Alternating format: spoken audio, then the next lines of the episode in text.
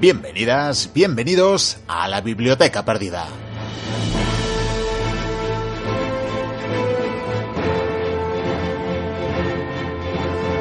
Aquí estamos una semana más dispuestos a traeros lo mejor de la historia, pero lo haremos en un formato especial y es que como os decíamos en el último programa del año, en el especial navideño, del que aunque nos ha costado parece que hemos sobrevivido, pero eso sí, como necesitamos tiempo para recuperarnos y aprovechando estas fechas navideñas, que para algunos son también festivas, aprovechamos para tomarnos un pequeño descanso. Por eso, a mediados de enero volveremos con la programación habitual con nuevos contenidos. Entre tanto, aprovechamos para recordar algunos de los mejores momentos, algunas de las mejores entregas de las diferentes secciones de la biblioteca perdida.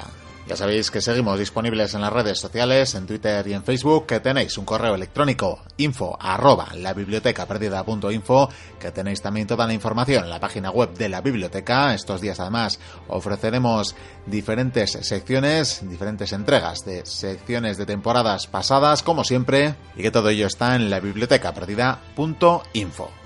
Disfrutad del programa y disfrutad de estas fechas. Pronto volvemos. Mientras tanto, comienza la aventura.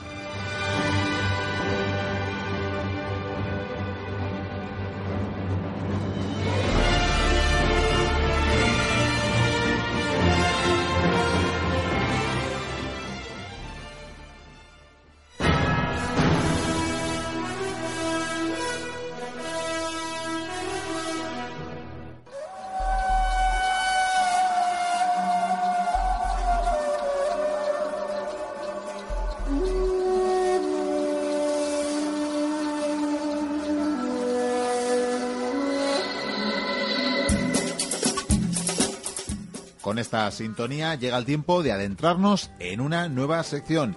Y no en cualquier sección, y es que tenemos la primera entrega de Carbono 14. En nuestra sección de arqueología tenemos la primera entrega de la nueva temporada. Y para ello recibo en este estudio al señor Javier Senderos. Muy buenas noches, caballero. Buenas noches, aquí continuamos. Bueno, pues ya me dirás con qué vamos a inaugurar esta nueva temporada de Carbono 14. Os propongo una visita al actual Irak, a uno de los proyectos arquitectónicos más ambiciosos de la época asiria. Asirios, dices. Entonces nos vamos a trasladar eh, a tiempos y gentes mencionadas ya en la mismísima Biblia, nada más y nada menos. Eh, ni más ni menos, pero vamos a ir más allá de estas descripciones novelescas y me temo que tendenciosas en muchas ocasiones y vamos a conocer uno de los legados constructivos unas pruebas físicas de las más destacadas que nos dejó este pueblo y cuyos restos eh, nos van a permitir conocer aquella sociedad, su religión y hasta sus dirigentes.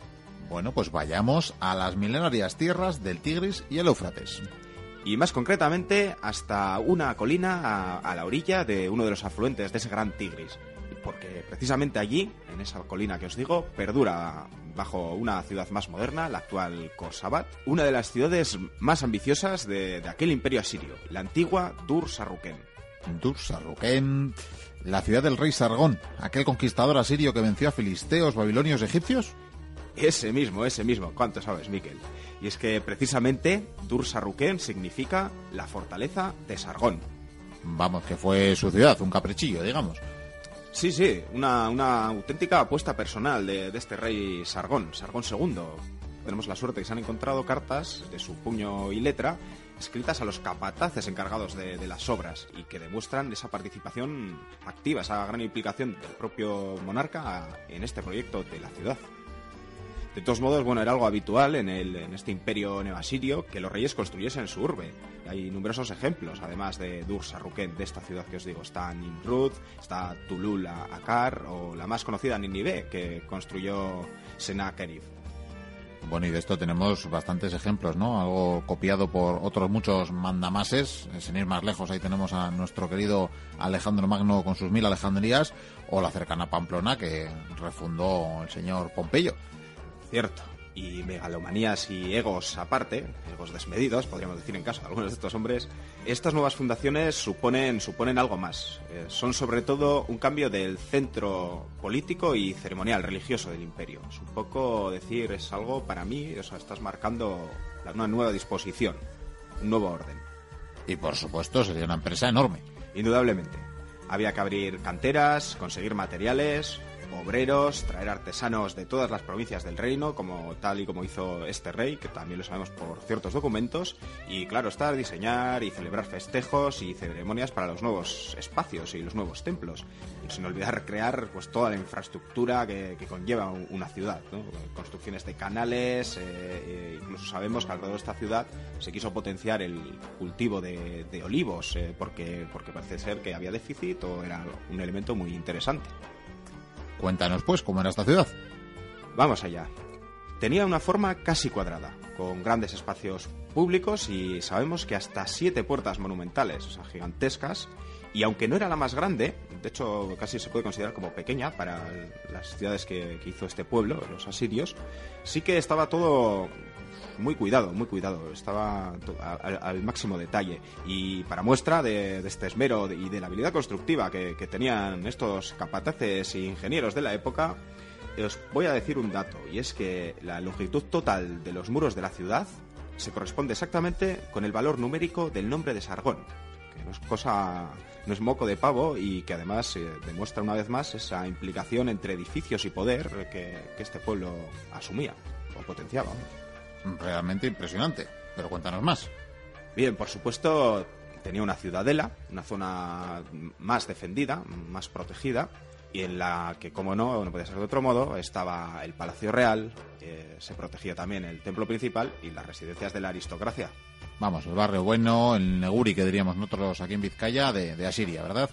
O más. Fíjate que las dependencias del rey, la zona palaciega, era conocida como Egalgabari Untukua, que viene a querer significar el palacio sin rival. Y no es de extrañarnos, porque era un gigantesco complejo con espacios para vivir, unas estructuras también dedicadas exclusivamente a ceremonias y festejos, y no faltaban pues toda una serie de, habitaciones, de salones para el gobierno y la administración. Eh, en total son unas prácticamente 240 cámaras o estancias que se distribuyen en tres gigantescos patios y que tenían una entrada espectacular. Se podía acceder a ellos mediante tres puertas colosales de, de nuevo, pero que estaban custodiadas por toros alados con cabeza de hombre. Y todo esto recubierto con relieves. La famosa mampostería siria. En efecto, cientos de placas de piedra tallada con la que los arquitectos asirios eh, tenían la costumbre de recubrir los edificios principales y cuya función además iba más allá de, la mera estética porque sabemos, eh, por los mensajes que transmiten, por las imágenes que tienen, que estas piedras, estas piedras eh, talladas, trabajadas, ofrecían a los ciudadanos la historia, los mitos e incluso una ideología común, una manera de coexionar y de decir en qué pensar y qué admirar, ¿no? Pues ya más escrito la ubicación del poder político, pero habría también la iglesia o lo equivalente a la época. Sí, ya sabemos que los hemos tenido siempre, siempre ahí en la parte alta de la pirámide, ¿no? O quizás en este caso, mejor dicho, el figurat. Y efectivamente, en esta ciudad no faltaban los santuarios. Algunos pequeños, como los dedicados a deidades como Ea, como Adad o Ninurta, y otros bastante más grandes, en honor a otros dioses, quizá más poderosos como Sin, como Smas o Ningal, o el impresionante templo, construido en lo más alto de estas estructuras aterrazadas, eh, sobresaliendo sobre todos, el templo de Nabu, el dios de la escritura, que debió ser realmente impresionante, con su fachada decorada con ladrillos esmaltados y que representaban animales sagrados como leones, águilas, toros y hasta higueras aparecen. Y claro, como no, aparecía un figurat y una cosa muy curiosa y quizá nos llame la atención es que también se sabe que hubo unos jardines botánicos en el que cultivaban árboles y plantas de todas las tierras conquistadas. Algo así como una sala de trofeos. Sí, pero vegetal. Y debió estar bastante llena, porque este rey que mandó construir y diseñar semejantes aposentos y zonas de ocio era un conquistador en toda regla. Aunque bueno, Nunca pudo ver la obra finalizada del todo, no sabemos si vería en todo su esplendor estos jardines, porque murió. Eh, pero, pero sí que tuvo tiempo para inaugurarla. Pues parece mentira, algo tan moderno como inaugurar cosas que no están acabadas eh, ya se hacía por aquel entonces. Sí, sí, parece que ya estaba inventado allá por el 700 antes de Cristo, más o menos, pero tuvo sus motivos, tuvo sus motivos para inaugurar algo que no se había acabado, y es que este hombre acababa de conquistar la mítica Babilonia, y bueno, pues decidió celebrarlo y que era mejor que abrir su ciudad. Pues nada más y nada menos que Babilonia. ¿Y qué pasó con la ciudad? Pues al parecer, muerto el rey, que pues era su principal impulsor, hemos dicho de su proyecto personal, parece que se fue deshabitando lentamente. No sufrió una destrucción inmediata y su sucesor trasladó la capital del reino otra vez más. Tenía que cambiar el centro de poder, llegado el nuevo monarca, a la cercana Nínive y bueno, se iría agotando lentamente. ¿Y cómo es que la hemos llegado a conocer? Pues la verdad es que se ha excavado varias veces, pero unos de los primeros en explorar este lugar y otros adyacentes, como esta Nínive de la que os hablaba, muy cerquita a todo esto de Mosul, para ubicarnos un poquito, eh, fueron los cónsules, los cónsules franceses de mediados del siglo XIX. Primero llegó un tal, un arqueólogo, entre otras aficiones, ya sabemos esta gente del romanticismo muy dada a cultivar varias artes, ¿verdad? Pues tenían interés por la arqueología y la historia y allí llegó Paul Emile Botta, o bueno, o algo así, que me perdonen los franceses, como cada vez que pronuncio su lengua. ¿Qué le pasó a este señor? Pues que como tantas otras veces ha sucedido, se encontró con la ciudad cuando buscaba otra cosa. Algo muy típico. Yo siempre, cuando estoy buscando vuestros cheques mensuales, siempre encuentro cualquier otra cosa. Ya, sí, yo estoy hasta las narices de que me des pins. Son muy bonitos, pero la verdad es que preferiría mi jornal. Bueno, bueno, continúa. menos mal que esto nos gusta y lo hacemos por placer. El caso es que estos expedicionarios franceses eh, tenían como objetivo descubrir la capital de los asirios y en eso sí que acertaron. Efectivamente, se encontraron con una capital, pero no la que buscaban. No buscaban esta ciudad de Dursarriquén, de la época del rey Sargón, sino que buscaban la gran Ninive, esa urbe de la que os he hablado antes y que según la Biblia requería ni más ni menos de tres días para poder ser visitada en su totalidad. Vamos, que no acertaron por el canto de un duro. Pues es verdad, pero eso lo sabemos ahora. En su día, y con aquel gran objetivo pues casi místico de encontrar una ciudad de tiempos bíblicos, eh, bueno, se dedicaron a, pues que querían encontrar Nínive, esa grandiosa ciudad. Y el caso es que unos lugareños les debieron decir que en cierta colina habían sacado unos ladrillos esmaltados que le debieron enseñar y eh, bueno, el jefe de la expedición dijo, madre mía, esto solo puede venir de un sitio, Nínive. Entonces desplazó a todo el equipo, comenzaron a excavar y pues empezaron a quedar pues estupefactos ante, ante lo que sacaban de la tierra y claro, no dudaron que aquello solo podía ser Nínive. Y así lo hicieron saber en Europa, se hicieron publicaciones que, que les dio fama mundial fueron trabajos que incluso se titulan como El hallazgo de Ninive, bueno, títulos de este tipo y que, bueno, durante un tiempo sí que se creyó que, efectivamente habían localizado Ninive por la grandiosidad de restos y material que, se encontraba. Lo que les daría pie a hacer alguna que otra expedición más. Eso es, la segunda, o de los trabajos que se, realizaron inmediatamente, eh, partirá de, de, la misma Francia, del señor Víctor Plis, aunque la verdad es que se podía haber quedado en casita. ¿Y eso? Porque como buenos colonos occidentales y hombres de su tiempo, estos señores se preocuparon sobre todo de soltar los relieves que decoraban los palacios y los santuarios para llevárselos a su patria, al, ya existente Museo del Louvre. No tuvieron otra mejor idea que decir esto está mejor en nuestra mano que aquí enterrado. Y bueno, pues se los llevaron a modo de trofeos y la verdad es que algunos podemos todavía observarlos allí, pero otros los perdieron para siempre. ¿Vendidos anticuarios quizás? No, no, en el fondo del mar, como el señor Bob Esponja. Es que cuando estaban trasladándolos por barco a través del Tigris, eh, se les hundieron pues parte, parte de la flota, se, hundió, se hundieron los barcos y muchas de estas piezas pues fueron al fondo del río y de allí suponemos que seguramente llegaron al mar, al Golfo Pérsico. Es verdad que puede haber alguno en, en los en algún anticuario o lo estarán vendiendo en eBay porque en su día les atacaron también los piratas y alguna pieza se la debieron llevar.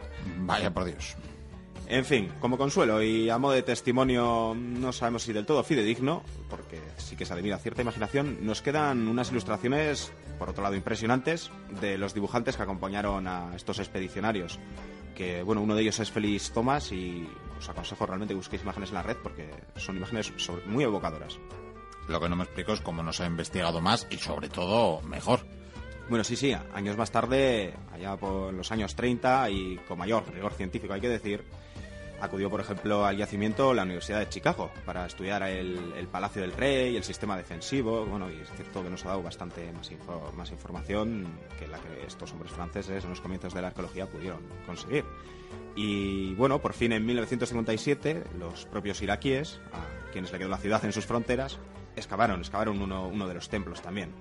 Y luego ya tenemos a los hijos del querido tío Sam llegando y haciendo expolio, ¿no? Sí, cuando tú en vez de gente que le interesa la cultura mandas militares para solucionar las cosas, pues claro, lo más probable es que te expolien o que monten campamentos, como por ejemplo sabemos han hecho en alguno de los figurats de, esta meseta, de, esta cuenca del Tigris y el Éufrates. Ya lo decían los de Celtas Cortos, haz turismo invadiendo un país y si te paso si te llevas un souvenir, ¿verdad? Claro que sí. Y si encima lo puedes eh, sacar a buen precio... Pues... hasta aquí, la arqueología y hasta la próxima entrega de Carbono 14. Agur.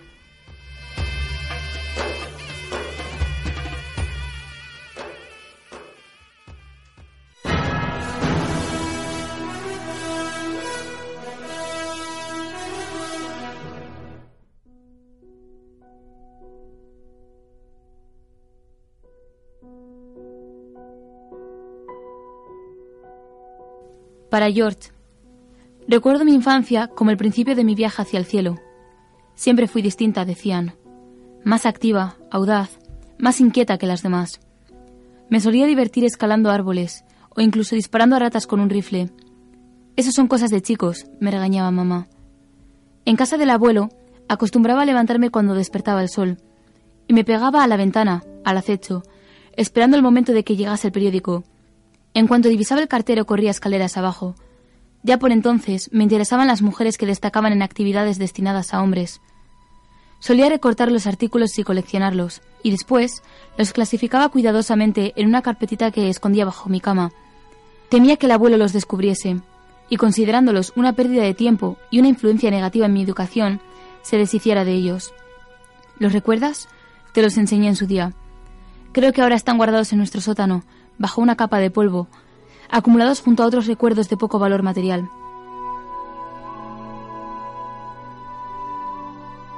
Papá encontró trabajo como ejecutivo.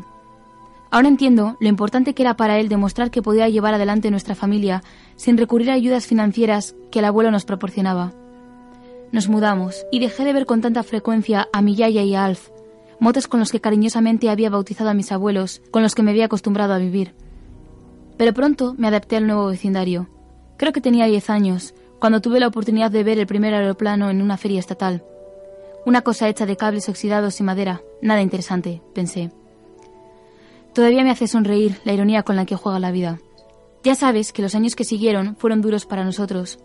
Papá cayó en la bebida, razón de peso por la que fue despedido de su trabajo. Dejó de aparecer por casa durante el día. Llegaba por las noches, malhumorado y quejumbroso. Apestaba, sí, Apestaba alcohol, a sexo, a dejadez. Yo miraba a mi madre, en busca de alguna señal que la delatase, que me indicara que se daba cuenta. Poco a poco se fueron distanciando.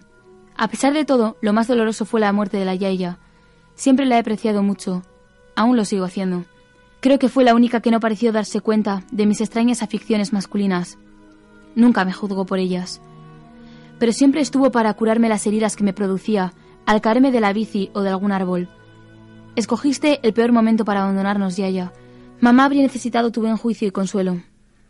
Su relación con papá se había desgastado con el roce de los rencores. Tras una de sus discusiones, mamá decidió llevarnos a Muriel, mi hermana, y a mí a Chicago, lejos de papá.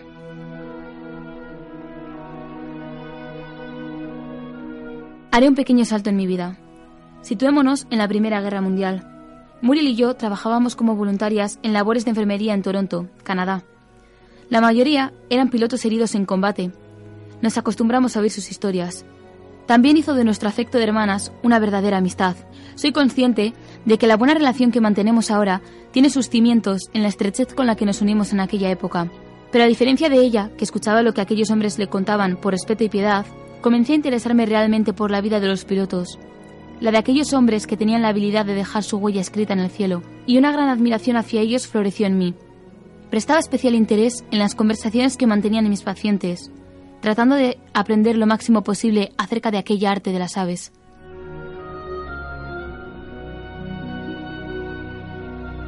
Una vez tuve la oportunidad de visitar un campo del Cuerpo Aéreo Real. Fue allí donde definitivamente quedé picada por el gusanillo de la aviación. Comencé a recurrir a cualquier excusa para hacer una escapada y observar cómo maniobraban los aviones en el cielo. Muriel me cubría ante mamá, corroborando mis palabras, un gesto de complicidad que hoy en día también mantenemos. pero fue en Long Beach, durante un espectáculo aéreo, donde decidí definitivamente que no quería dedicarme a otra cosa que no fuese pilotar. Recuerdo que tuve que hacer uso de todas mis dotes de persuasión para lograr que mamá permitiese que uno de los pilotos me llevara a bordo de un bioplano. Ella siempre fue muy asustadiza y difícil de roer. Todavía sigue caracterizándola su rotunda testarudez. Bastaron diez minutos sobre Los Ángeles. Tan pronto como despegamos, sabía que tendría que volar de ahí en adelante.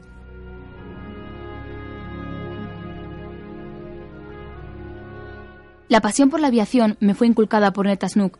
Fue una gran maestra, una gran piloto pionera. A veces soy consciente de que no creía en mí, que solo veía una gran necesidad de realizar grandes hechos, pero no la iniciativa de hacerlos realidad. Logré conseguir un prototipo de aeroplano Kinner, a base de ahorros y duro trabajo. Me levantaba pronto todas las mañanas para trabajar, y me esmeré en ascender lo antes posible. Sé que el señor Flynn, mi jefe, sentía un especial cariño por mí, basado en la compasión que yo le producía, pues nunca creyó que yo lograse surcar los cielos. Tras varios meses de pagas anticipadas, obtuve el primer billete hacia mi futuro. Mi canario, mi primer avión.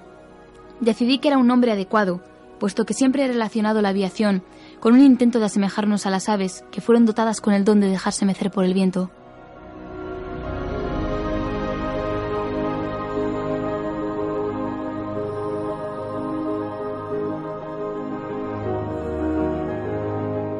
Parece increíble. ¿Quién le diría a mi madre, a la Yaya? ¿Quién le diría a Muriel, a Neta, que algún día me encontraría a 4.267 metros sobre la Tierra, batiendo un récord de altitud? Tenía 25 años, todas las esperanzas e infinitos sueños. El siguiente año obtuve la licencia de piloto de la Federación Aeronáutica Internacional, esa que cuelga ahora en la pared de nuestra modesta habitación, enmarcada. Solo hay 16 como estas destinadas a una mujer, y una está en mi propia casa, sueles decirme. A veces necesito escucharlo para convencerme de que sí, que estoy luchando por algo, que los esfuerzos y sacrificios no son en vano. No te negaré que, en varias ocasiones, me haya querido echar atrás, que la sociedad me ha hecho sentir como si realmente estuviese haciendo algo poco ético, amoral. Comencé a hacerme un nombre en la sociedad. Me uní a diversas asociaciones y dediqué mi tiempo a invertir dinero para construir una pista de aterrizaje vender aviones Skinner y promover la aviación, especialmente entre las mujeres.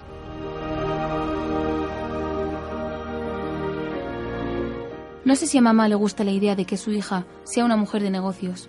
De todos modos, jamás me mostró su desagrado. Ella tiene otro concepto de la feminidad, la mujer sumisa, la que trabaja en casa y dedica su vida al cuidado de sus hijos y del marido. Varios años después recibí una llamada, la llamada que cambió mi vida. El capitán H.H. Riley me ofreció la posibilidad de ser la primera mujer en cruzar el Océano Atlántico. Varias mujeres habían fantaseado con la idea de realizar ese viaje. Recuerdo que fuiste tú quien le sugirió que me contratase. Por aquel entonces eras un simple publicista de Nueva York. Tras varias reuniones entre los coordinadores, se aceptó que fuese yo quien acompañara a Wilmer Schultz en su viaje. Despegamos en el Friendship, en el 3 de junio de ese mismo año hacia Halifax, Nueva Escocia. Pero el tiempo no estaba a nuestro favor y tuvimos que parar y esperar a que mejorase para poder reanudar la travesía rumbo a Europa. Pero las cosas no salieron como esperábamos y de pronto estábamos aterrizando en el sur de Gales en vez de en Irlanda, con poca gasolina y cansados tras un largo viaje. Al llegar al aeropuerto me abordaron todos los reporteros y por primera vez sentí la atención y la asfixia de la fama. Traté de explicar que no hice absolutamente nada en ese viaje, que todo el trabajo lo había hecho mi compañero, pero fue inútil. A veces aún sigo sintiéndome mal. Me atribuyeron el mérito injustamente. A raíz de este viaje comencé a ser conocida como Lady Lindy, debido a mi parecido al aviador de Charles Lindenberg. Nunca te gusté ese mote. Tú eres mucho más guapa, afirmabas. Y aquí entras tú en mi vida. Gracias a tu trabajo y esmero, empezaron a solicitarme para dar conferencias, y mi fama creció con vertiginosa rapidez en los medios de comunicación. Yo estaba interesada en la aviación, al igual que tú. Ambos amábamos estar al aire libre, los libros, los deportes. Llegamos a depender uno del otro, y aún así solo había amistad entre nosotros. O eso fue lo que pensamos, al menos yo, en un principio. Nunca admití, ni siquiera a mí misma, que estaba enamorada.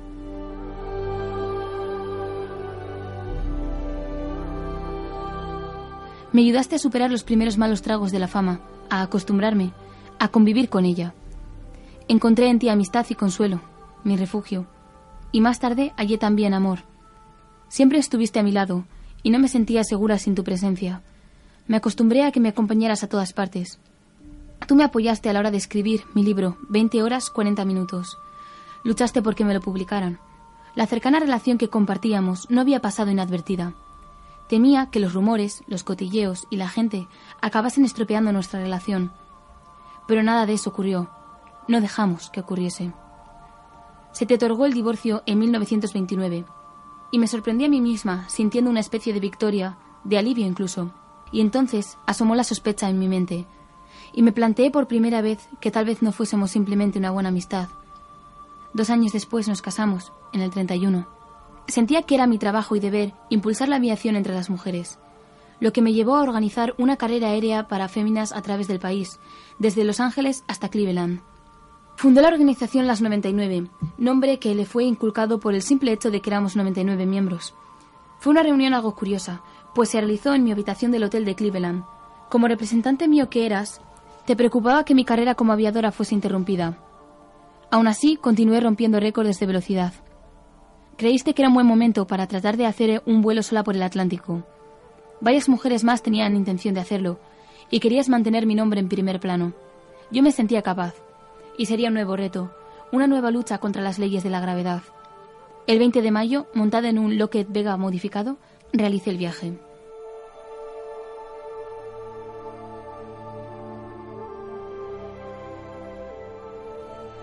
Puesto que no acostumbraba a tomar té o café, me mantenía despierta oliendo sales. Llevaba únicamente un termo con sopa y una lata de jugo de tomates. Llegué fuera del punto planeado, pero no era la primera vez que esto me ocurría. Sabía lo que tenía que hacer.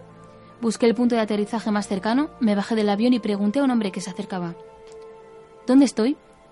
En el pastizal de Gallinger, Gran Bretaña. ¿Vienes de lejos? De Estados Unidos, respondí.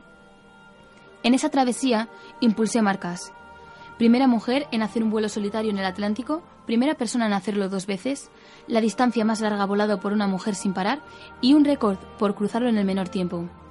Me honraron con varios reconocimientos, pero no te escribo esto para procederte a contar mis méritos, puesto que sé que tienes buena cuenta de ellos. En 1934 decidí que mi próxima aventura sería un vuelo a través del Pacífico. Sabía que diez pilotos más lo habían intentado anteriormente y murieron, cada vez me gustan menos tus ideas, recuerdo que me dijiste. Sabes que a medida que crece mi fama, yo tengo que crecer con ella, y mis logros deben ascender conmigo.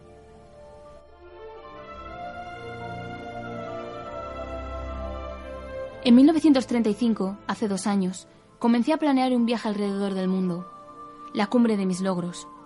Tras varios años de entrenamiento, creo que estoy preparada. Despegaré en marzo de este año. Sé que no te agrada la idea, que crees que es demasiado arriesgado, que te enfadarás conmigo cuando te lo cuente, pero que acabarás apoyándome, como siempre.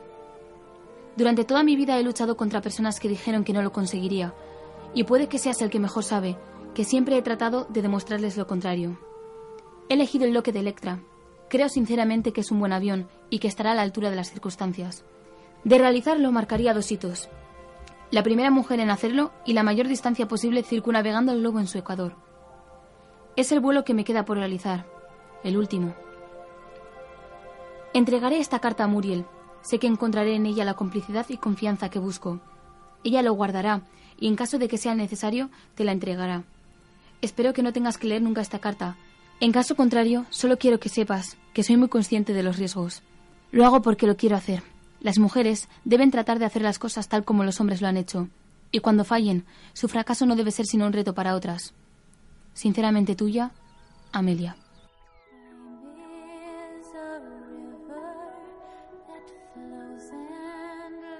El Electra despegó el 17 de marzo de 1937. Sin embargo, cuando se encontraba cerca de Pearl Harbor, tuvo problemas y el aeroplano se deslizó fuera de control. Sufrió daños considerables. El avión fue enviado de regreso a California para que lo reparasen, mientras que Amelia trazaba los planes para un segundo intento. Tras hacer una pausa en Bandoen, debido al mal tiempo y a que Amelia enfermase de disentería, decidieron dejar los paracaídas, pues no serían necesarios, según ella.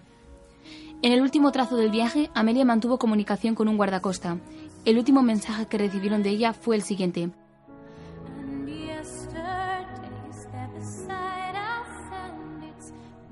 KHA llamando al Ístaca. Debemos de estar encima de ustedes, pero no los vemos. El combustible se está agotando. Dos horas después de recibir el mensaje, comenzó su búsqueda. Se cree que el aeroplano cayó de 35 a 100 millas de la costa de la isla de Howland. La operación de encontrar aquel avión contaba con nueve barcos y 66 aviones, y alcanzó el coste de 4 millones de dólares. Cuando comenzaron a desistir, George Puntman buscó más ayuda para continuar, pero las esperanzas de encontrarlos fueron ya inexistentes. Hoy en día, existe un faro que fue construido en la isla de Howland para honrar su memoria.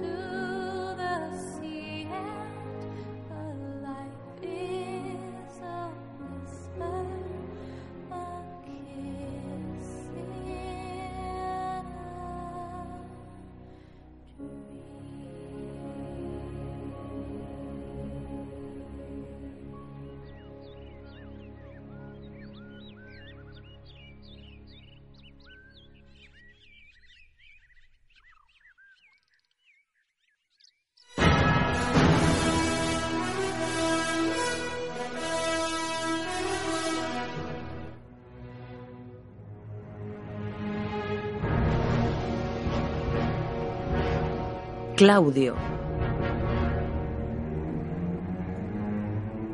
Capítulo 1. El clan de los Augustos.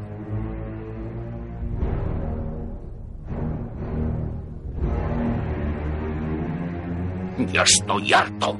Los dioses saben que me he esforzado. Pero él nunca me ha querido. Nunca. Durante 30 años no he sido más que su recadero.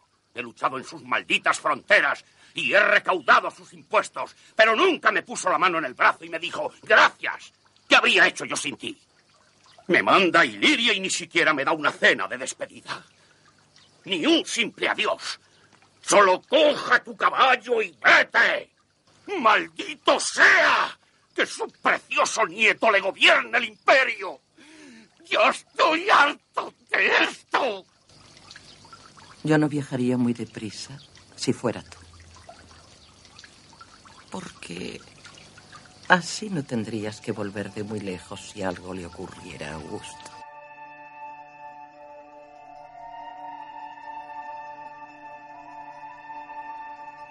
Livia era ambiciosa.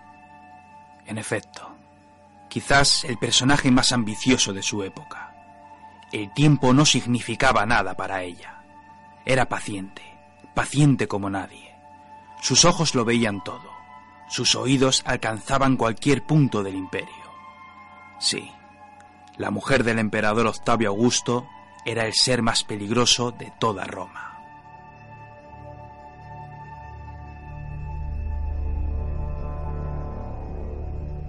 A lo largo de su extensa vida conspiró contra todos.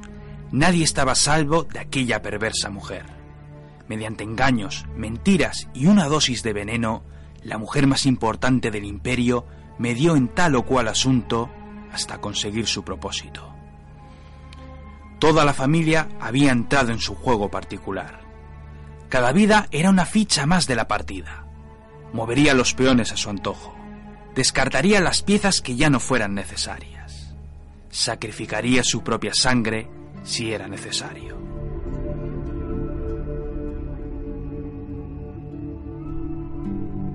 Todo estaba planeado. Solo había que tener paciencia para esperar los resultados. Sin embargo, cometió un error. En su juego había una ficha negra. Un peón que apenas merecía la pena sacrificarlo. Una ficha débil, enclenque y odiosa. Nunca le tuvo en cuenta y solo al final de sus días pudo ver con claridad el destino de la partida. Aquel peón insignificante se llamaba Claudio.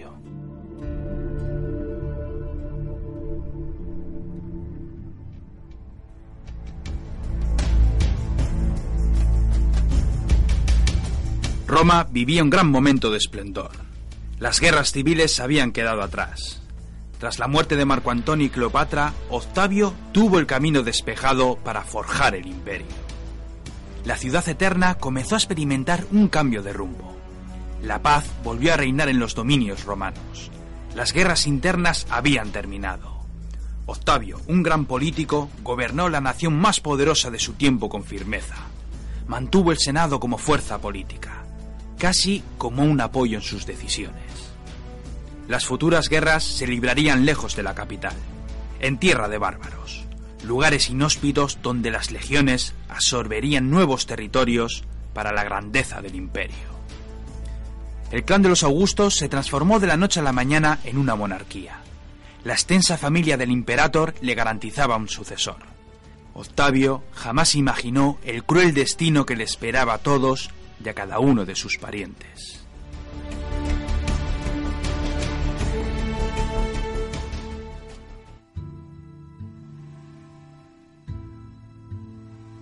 Cuando el emperador comenzaba a sentirse mayor, comenzó a pensar en un sucesor. Había dos firmes candidatos a sucederle. Por un lado estaba su general de confianza, Agripa, pero era tan mayor como él. Necesitaba sangre joven y por ello decidió concentrarse su sobrino Marcelo, el hijo de Octavia. Livia conocía de sobras las intenciones del emperador, pero ella tenía en mente algo diferente. La emperatriz quería que su hijo Tiberio llegase a lo más alto. Cuando Livia se casó con Octavio, estaba ya embarazada de Tiberio. Octavio no tuvo ningún problema en adoptarlo, pero nunca lo quiso a su lado. Tiberio era un personaje frío. Apenas mostraba sentimientos. De hecho, se cree que nunca quiso gobernar el imperio. Tiberio había estudiado para ser abogado, pero en las legiones había descubierto su verdadera pasión. Tiberio era feliz en el ejército. De hecho, era un general bastante competente. Pero Livia estaba obsesionada. Le daba igual los sentimientos o la pasión.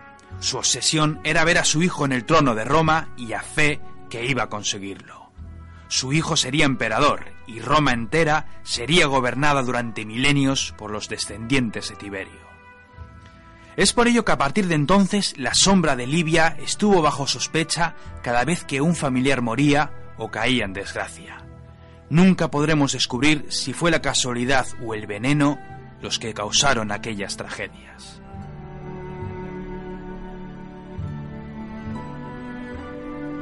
Sea como fuere, la historia comenzó con la muerte de Marcelo. El sobrino de Octavio murió tras ingerir algún alimento en mal estado. El emperador estaba desolado. Fue entonces cuando el general Agripa insistió en casarse con la viuda de Marcelo, que a la vez era la hija adoptiva de Octavio. Este aceptó la propuesta. Conocía de sobra las intenciones de Agripa. Anhelaba el trono de Roma por encima de todo. Pero Octavio, conocedor de la avanzada edad de su amigo, decidió acceder a su petición. Agripa tuvo cinco hijos con Julia la mayor, y tras la muerte del general, Octavio custodió sus nietos Cayo César, Lucio César, Julia la joven, Agripina y Agripa póstumo.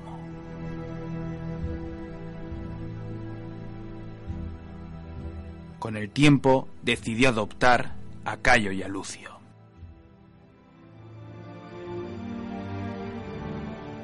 Aquellos dos jóvenes eran los candidatos idóneos para dirigir el imperio. Octavio guiaría sus pasos, les enseñaría la política del imperio, les daría mandos en las legiones para mayor gloria de la nación. Sí, algún día esos dos muchachos gobernarían en su lugar. Y en las sombras, como siempre, Livia conspiraba.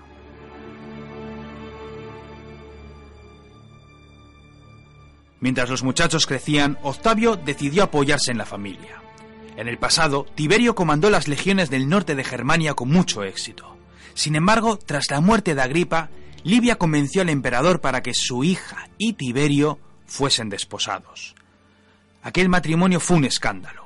Tiberio odiaba a Julia. Nunca yacían juntos y en no pocas ocasiones hubo peleas entre estos dos personajes. Julia, por su parte, se dedicó a los placeres de la vida. Su lista de amantes no tenía fin.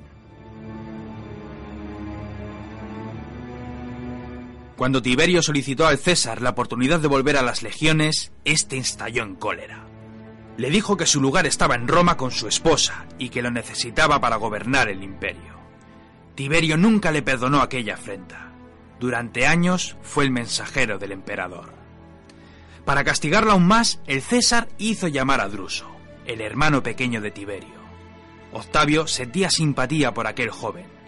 Tenía ideas republicanas, pero su carácter noble le inspiraba al emperador una confianza que iba a poner a prueba. Druso recibió el mando del ejército. Dirigiría las legiones hacia el norte para combatir a los bárbaros. Roma necesitaba nuevas victorias para su pueblo. Cuando Druso comenzó la campaña, su mujer Antonia quiso viajar junto con su esposo. Estaba embarazada de seis o siete meses.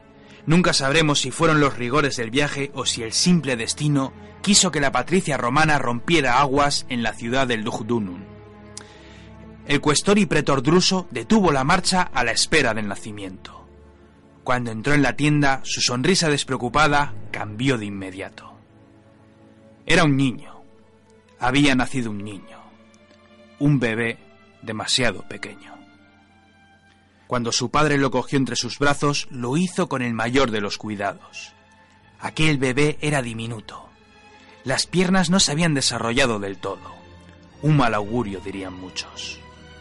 Sin embargo, Druso volvió a sonreír. Miró a su esposa y a continuación levantó con sus brazos al bebé al tiempo que le daba un nombre. Claudio dijo. Se llamará Claudio.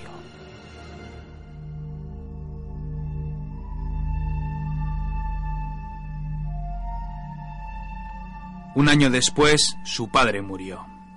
Antonia volvió a Roma con las cenizas de su marido y nunca más se casó. Pobre Claudio. Los años fueron pasando. En el palacio las risas de los niños daban vida a una corte desgarrada por otra trágica muerte. Lucio, uno de los hijos de Agripa adoptados por el César, había muerto en Oriente. Su muerte, como todas las demás, suscitaron todo tipo de sospechas. Octavio estaba muy deprimido. Solo le quedaba el joven Cayo. No iba a permitir que su vida fuera arriesgada en diferentes campañas militares. Su lugar estaría junto al César, dirigiendo el imperio. Un año después, Cayo murió en su lecho sin que los médicos pudieran hacer nada. Octavio pasó varios días sin salir de sus aposentos. No quiso hablar con nadie. Cuando por fin decidió volver al mundo, se acercó a ver a los pequeños.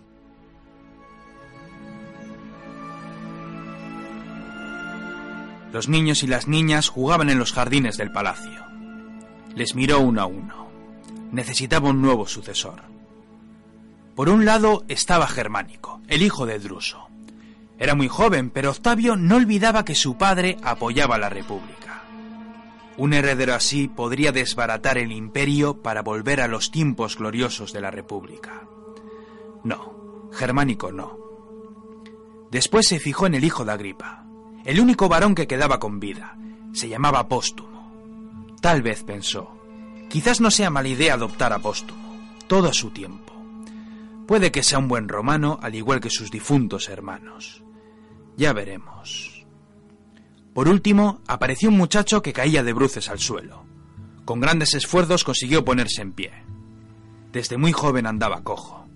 Tenía una serie de tics que hacía muy difícil mantener una conversación con él. La saliva caía de su boca. Seguía tartamudo a pesar de su edad. Claudio. Se había olvidado del pequeño Claudio. Hay veces que uno no está predestinado para ostentar ningún cargo en el mundo. Pobre Claudio pensó. Qué pena que nos haya salido tan tonto. Es una pena, sí, es una pena.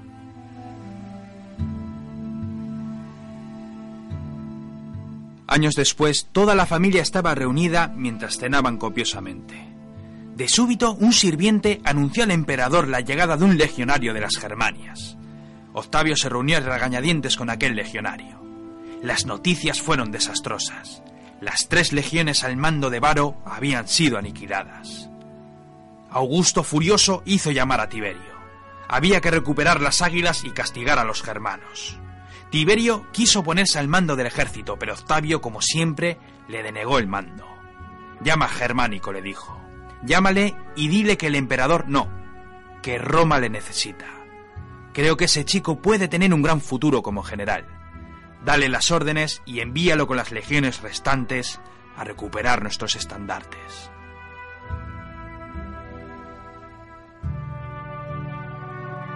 Pese a su juventud, Germánico se destacó como un grandísimo general. Puede que uno de los mejores que hayan existido en la historia de Roma. Las legiones de Germánico penetraron en los profundos bosques de Germania, combatieron a los enemigos derrotándolos en múltiples ocasiones. Destruyeron docenas de aldeas. El botín fue enorme. Roma se había vengado de la afrenta.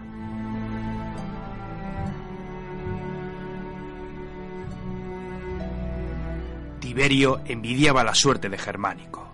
Mientras él se pudría en Roma, el nuevo favorito de César se cubría de gloria en los campos de batalla. Puede que fuera aquel sentimiento lo que lo obligó a salir de Roma. Tiberio dejó la corte y se refugió en la isla de Rodas. Nunca se supo qué fue lo que pasó. Nadie entendió aquel gesto, pero meses más tarde, cuando Tiberio solicitó el permiso para volver a Roma, Octavio se lo denegó. Los dos odiaban, y solo el amor que profesaban a Livia hacía posible su situación. Livia siempre estaba tramando algo.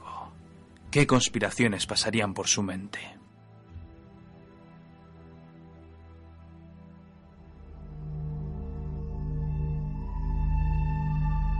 Por aquellas fechas, Claudio llevaba algunos años viviendo con su abuela. La madre de Claudio no soportaba estar con su hijo. Lo llamaba monstruo. Cada vez que hablaba de alguna estupidez, comparaba cualquier situación con su propio hijo. No, los problemas físicos de Claudio eran demasiado para ella. Su abuela no fue una excepción. Muchas veces cuando hablaba con él se le dirigía en tercera persona. Otras veces incluso prefería hablar con su nieto por carta. Livia no soportaba la presencia de Claudio. Era demasiado imbécil, decía. Es un aborto. ¿Cómo es posible que un hijo de Druso haya salido así? Lo mejor habría sido que hubiera nacido muerto.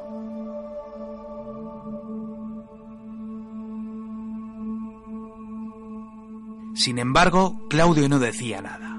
Asentía con la cabeza. Nunca discutía con nadie. Recibía los insultos sin inmutarse para después regresar a entretenerse con su hobby favorito, los libros de historia.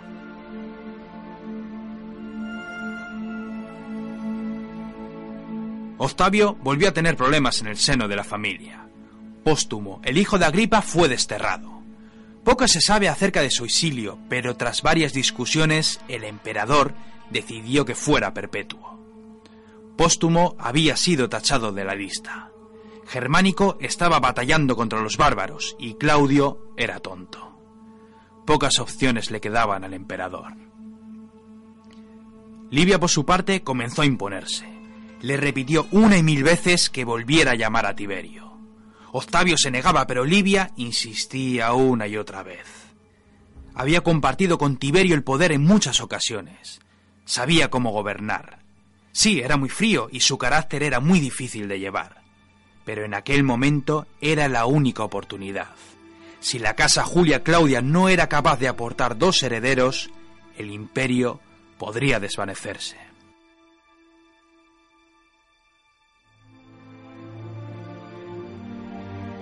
César no tuvo más opción que llamar a Tiberio. Cuando éste se presentó en Roma, Octavio le dejó las cosas bien claras. En su testamento figuraban dos nombres. Tras su muerte, Tiberio sería el nuevo César, pero a cambio debía hacer una cosa. Si quería gobernar, tendría que adoptar a Germánico. De esa manera, Roma tendría dos herederos formales y los vientos de la guerra civil nunca se levantarían. Tiberio, por supuesto, aceptó. Livia sonreía. Después de tantos años de espera, por fin se cumplían sus objetivos. Ya solo faltaba una cosa. Octavio debía morir.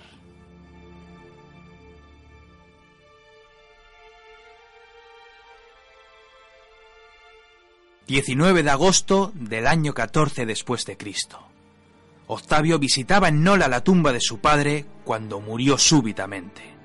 Según las crónicas, la muerte del emperador fue casi instantánea. Seguramente su muerte estuvo relacionada con algún problema de salud.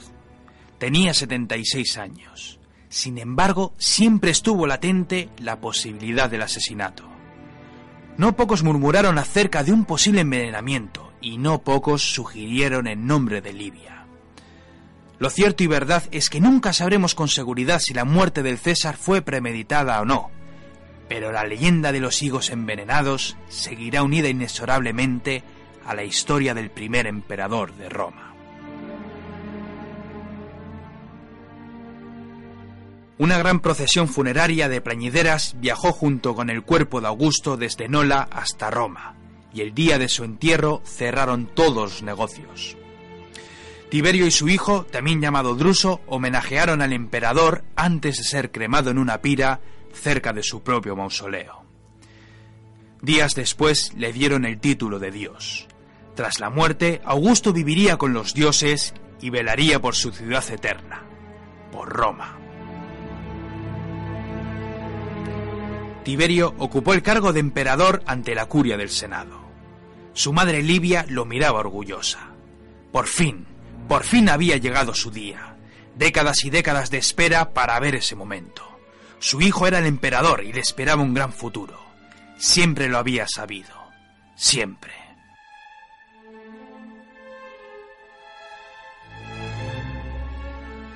Pobre Livia. Aquella malvada mujer aún viviría muchos años para ver cómo todo lo que había construido se venía abajo. Su hijo había llegado al poder, pero los altos cargos suelen corromper a los mortales. Tiberio no fue el emperador que ella esperaba que fuera. Fue convirtiéndose en un ser mezquino, más frío si cabe, hasta convertirse en un monstruo. Un monstruo que sería eclipsado por su heredero, un loco psicópata que transformaría la gloriosa Roma en el hazmerreír del mundo conocido. Y mientras tanto, ¿dónde estaba Claudio? Ah, ahí estás, con tus libros sobre Cartago, ignorando el futuro que te espera. Mejor así. Las grandes historias siempre comienzan con los pequeños relatos.